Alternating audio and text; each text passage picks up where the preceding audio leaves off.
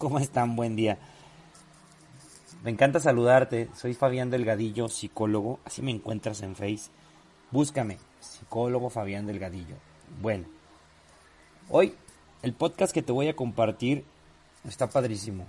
Eh, por ahí me preguntaban en alguna ocasión, bueno, yo, ¿qué características tengo o en qué me asimilo a un adicto?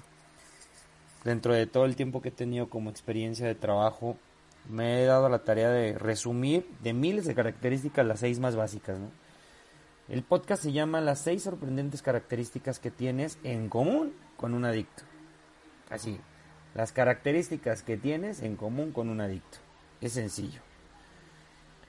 ¿Por qué tenemos características en común? Bueno, porque cuando tú vives bajo una familia adicta, cuando tú vives bajo el concepto de adicción, llámese adicción emocional, adicción en sustancia, hay un tema de desgaste y un tema de, malestar que se va pegando en los integrantes de la familia.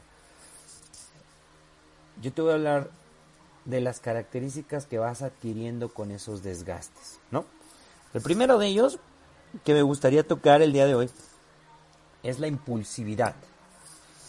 Esta, la verdad, es una de las cualidades que más se destacan en la mayoría de los adictos. O sea, la impulsividad es decir, o sea, su búsqueda insaciable de la gratificación inmediata sin importar los riesgos o consecuencias. O sea, yo necesito saciar, yo necesito llenar este vacío. Vámonos bien pequeños, ¿no? O sea, vámonos como a, a un ejemplo muy sencillito. ¿Quieres un pan? No, quiero dos panes. ¿Quieres unos tacos? No, quiero cinco tacos. O sea, y, no me limites. Y entonces esa gratificación inmediata es la parte de la impulsividad, ¿no? Es, no te tomas un vaso de coca, te tomas una coca de un litro o de un litro y medio, o sea, caes en el exceso. Entonces, esas son como características que de pronto vamos teniendo nosotros en nuestra vida diaria y son cosas que pueden ocurrir. O sea, y no por ello somos adictos, pero sí tienes que empezar a hacer conciencia de esta parte. O sea, tu impulsividad a dónde te lleva. Por ejemplo, ¿cuántas veces hay que hacer? No, pues una vez a la semana. No, hombre, estás güey, o sea, no, no, no. Yo lo hago diario, diario y tres días, tres veces al día, perdón, es desde la mañana, luego llego en la tarde y le doy otra limpiada, y luego llego en la noche y le doy otra limpiada, o sea, porque si sigue, todo el día entra tierra y chin. O sea, ¿qué estás limpiando o qué estás cubriendo con esa impulsividad, no? Otro ejemplo que te puedo decir es que nosotros somos impulsivos al momento de amar incluso, ¿no? Es, no me contestó el mensaje, me siento, o sea, me agüito, caigo en, angustia, uh, qué gacho, ya no lo voy a rogar, son chingaderas, yo estoy mandando un mensaje, qué poca madre, ¿por qué no me atiende? Yo estoy tomando mi tiempo, y todavía le escribo y le digo, no, ¿sabes qué? Pues yo no soy las obras de nadie, yo no voy a estar cuando tengas tiempo y cuando sean tus obras, o sea, dices, no mames, o sea, a lo mejor la persona está ocupada, y no tiene tiempo de contestarte, pero como tú estás desocupado y desocupada, pues tú sí necesitas, o sea, la atención y esa impulsividad de la búsqueda constante de atención, ¿no? Los impulsos los sufrimos a diario y son necesarios, eso es un hecho, pero no todo el mundo tiene las armas necesarias para manejar estos impulsos sin echar mano de una solución rápida y la verdad un poquito premeditada. Pero bueno, esto no nos hace adictos, nos hace una característica del adicto. Pregúntate tú y tu impulsividad cómo vas. O sea, el día de hoy, ¿qué es lo que no puedes controlar bajo tu impulsividad?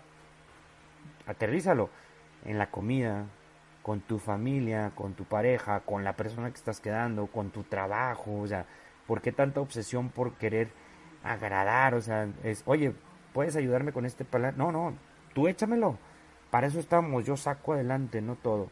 Esa impulsividad que, que te la recuerdo, o sea, es la, insaciable, es, es la búsqueda insaciable de la gratificación inmediata sin importar los riesgos o consecuencias. O sea, yo quiero gratificarme, yo quiero estar bien, yo quiero sentirme satisfecho, lleno, lleno, lleno, lleno. No me tomo como, no me como un taco, me como cinco tacos. No me tomo un vaso de agua de un litro, me tomo cinco litros de agua, ¿no? O sea, intenso hasta, hasta no más no poder, ¿no?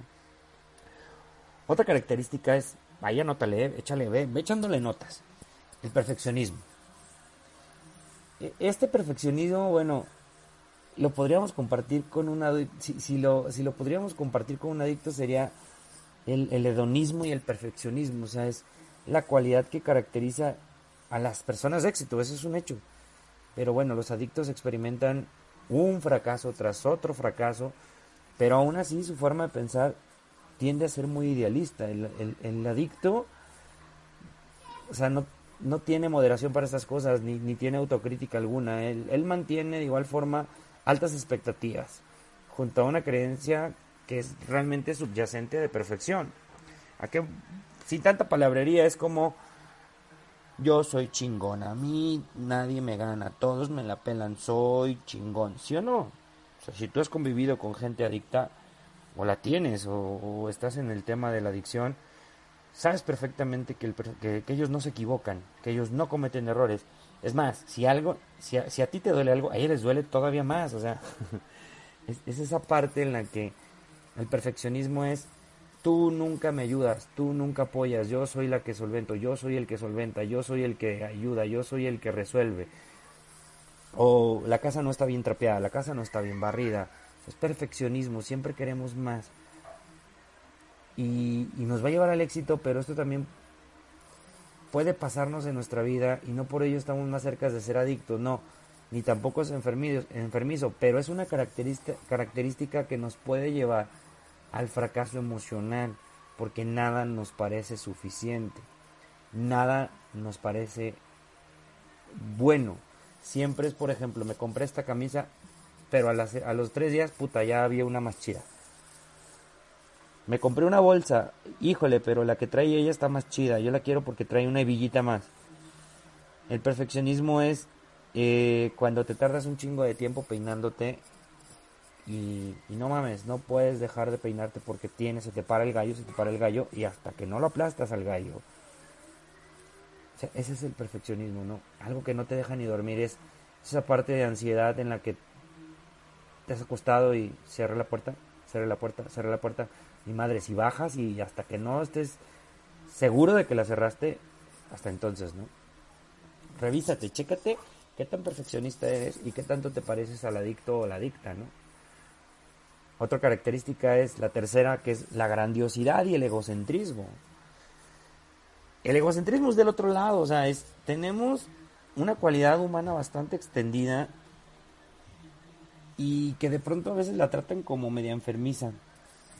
Aunque sí forma parte de, de la forma de ser de un adicto, los grandiosos y los egocéntricos son tipos de individuos que tienen cierta tendencia al pensamiento mágico a la creación de un mundo fantasioso, donde pueden conseguir lo que desean, donde ellos son lo más importante.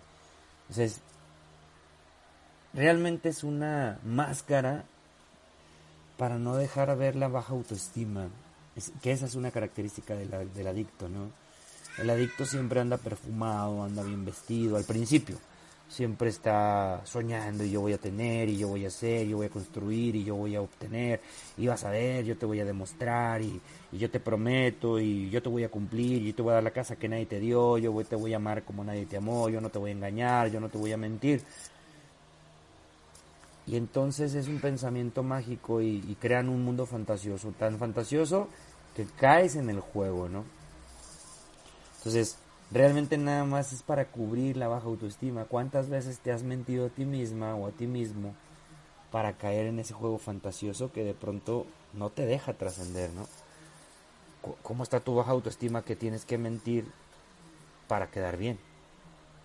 Otra característica que yo creo es pues la dificultad para socializar con la gente.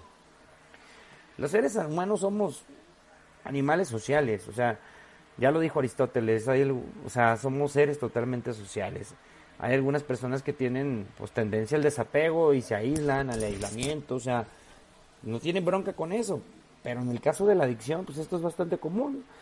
O sea, solemos esgrimir diferentes excusas para saltarse las reuniones sociales. O sea, ¿qué es esto? Pongo pretextos para saltarte las reuniones sociales, le echan la culpa a diversas cosas como forma de defenderse o enfrentarse al mundo o sea, ¿cuál es el resultado de todo esto? Bueno, pues buscan esta necesaria conexión social en las drogas. El sexo, el alcohol, pues otro tipo de comportamientos autodestructivos. O sea, es, analízalo, cuántas veces El adicto de pronto que tú tenías en casa se aísla y se, y se separa de la gente. ¿Tú qué has hecho a partir de la adicción, no? Si, si tú vives un proceso de adicción o, o de pronto sigues conviviendo con la misma gente de antes o ya no le hablas. El aislamiento en sí mismo no es malo, y te lo digo en serio, a veces es estar bien a solas. No es lo mismo estar a solas que estar solo. Pero pues a todos nos puede hacer falta en algún momento de nuestras vidas estar un poquito solos, pero aguas, porque se nos puede ir de las manos. El quinto punto que te quiero compartir es el de necesidad de poder y de control. O sea, este está bien cabrón. ¿Alguna vez te han tratado de controlar o, de sentirte controlado? Bien.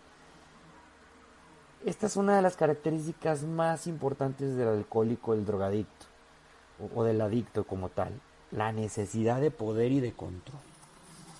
Y estas personas tratan, o sea, el adicto trata o tiende a tratar de controlar a los demás como compensación de su sentimiento interno de impotencia.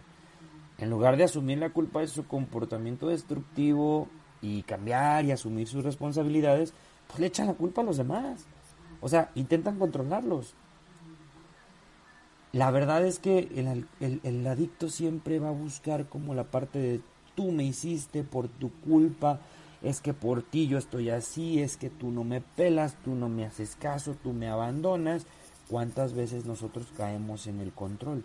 Porque te vistes así, porque te peinas así, porque actúas así, porque le hablaste, porque lo saludaste, porque no me hablas en el día, porque no me mensajeas en el día, porque no me pelas, ya no me tratas igual, ya no me quieres igual, ya no me hablas, ya no me amas, ¿qué está pasando entre nosotros? Algo está sucediendo y empiezas a crear un comportamiento de poder y de control. Yo soy más chingón que tú, es que yo sí voy a terapia, es que yo sí voy al grupo, es que yo sí me recupero, es que yo sí trabajo. Y entras en una crisis durísima. Necesitas aprender en dónde estás perdiendo el control. ¿Cómo te sientes de no traer los millones a lo mejor y los ingresos de millones que dijiste que ibas a tener? ¿En qué parte de tu vida pierdes el control? ¿Por qué pierdes el control cuando vas manejando y gritas? Y refunfuñas y te, y te, y te expresas de una manera exasperante ante el mundo intolerado. Eres un pendejo, no sabes manejar, ¿para qué chingados salen? O sea, toda esa parte es necesidad de poder y de control. ¿Por qué buscas los grandes puestos en tu trabajo? ¿Por qué quieres ser jefe? ¿Por qué quieres mandar? ¿Por qué quieres gritar? ¿Por qué quieres ordenar? ¿Qué pasa en ti? Revísatelo. Y el número 6 que yo te quiero compartir en, en este podcast es algo bien sencillo. Hay una gran dificultad para controlar nuestras emociones. Tenemos un comportamiento que, que la verdad es que me voy a arriesgar un poquito a afirmar que, y es que todos hemos sufrido más de una ocasión en nuestras vidas. Y eso se le llama la falta de autocontrol emocional es, que diario sufrimos, diario nos encontramos sufriendo diferentes tipos de emociones, como alegría, estrés, tristeza, enfado, apatía. Y, así sin más las controlamos y ahí no pasa. Sin embargo, pues hay situaciones que nos superan y que no podemos llegar a controlar. Esto puede suceder en cualquier momento, pero en los adictos es característico que suceda continuamente y su forma de arreglarlo es echar mano pues de las conductas y comportamientos adictivos como el consumo desmedido de drogas y demás sustancias, tener relaciones tóxicas, novias tóxicas, novios tóxicos, una relación tóxica con papá. O sea, lo que yo te puedo compartir el día de hoy es que nosotros quizá no estamos, no somos adictos o quizá tú no eres adicto, pero ¿qué tanto te falta para caer en ese juego de adicción? O para reconocer que estás cayendo en la adicción. Si tienes una gran dificultad para controlar tus emociones, y cuando sientes tristeza, lo, lo que haces es te callas y mejor te vas. Cuando sientes alegría, no la comunicas. Cuando, cuando, cuando no vives tus emociones, entonces debes de buscar un poco de ayuda. Y es ahí donde entra la parte de todo este podcast. Si te hizo ruido algo de esto, o si te checó, analízate. Al final de cuentas eres tú quien está escuchando esto, nadie más. No te etiquetes, no te, no te pisotees, no te, no seas un juez duro contigo mismo. Simplemente escúchate y a ver, esto me hizo sentido, esto no me hizo sentido y pues voy a necesitar ayuda. Si necesitas ayuda, pues búscame, aquí estoy. Recuerda, Me encuentras en Facebook como psicólogo Fabián Delgadillo o en mi canal de YouTube, así tal cual, como psicólogo Fabián Delgadillo. De mi parte, te deseo un excelente día y espero que disfrutes este audio. Compártelo. No olvides, la psicología es para llevar. Que tengas una excelente tarde.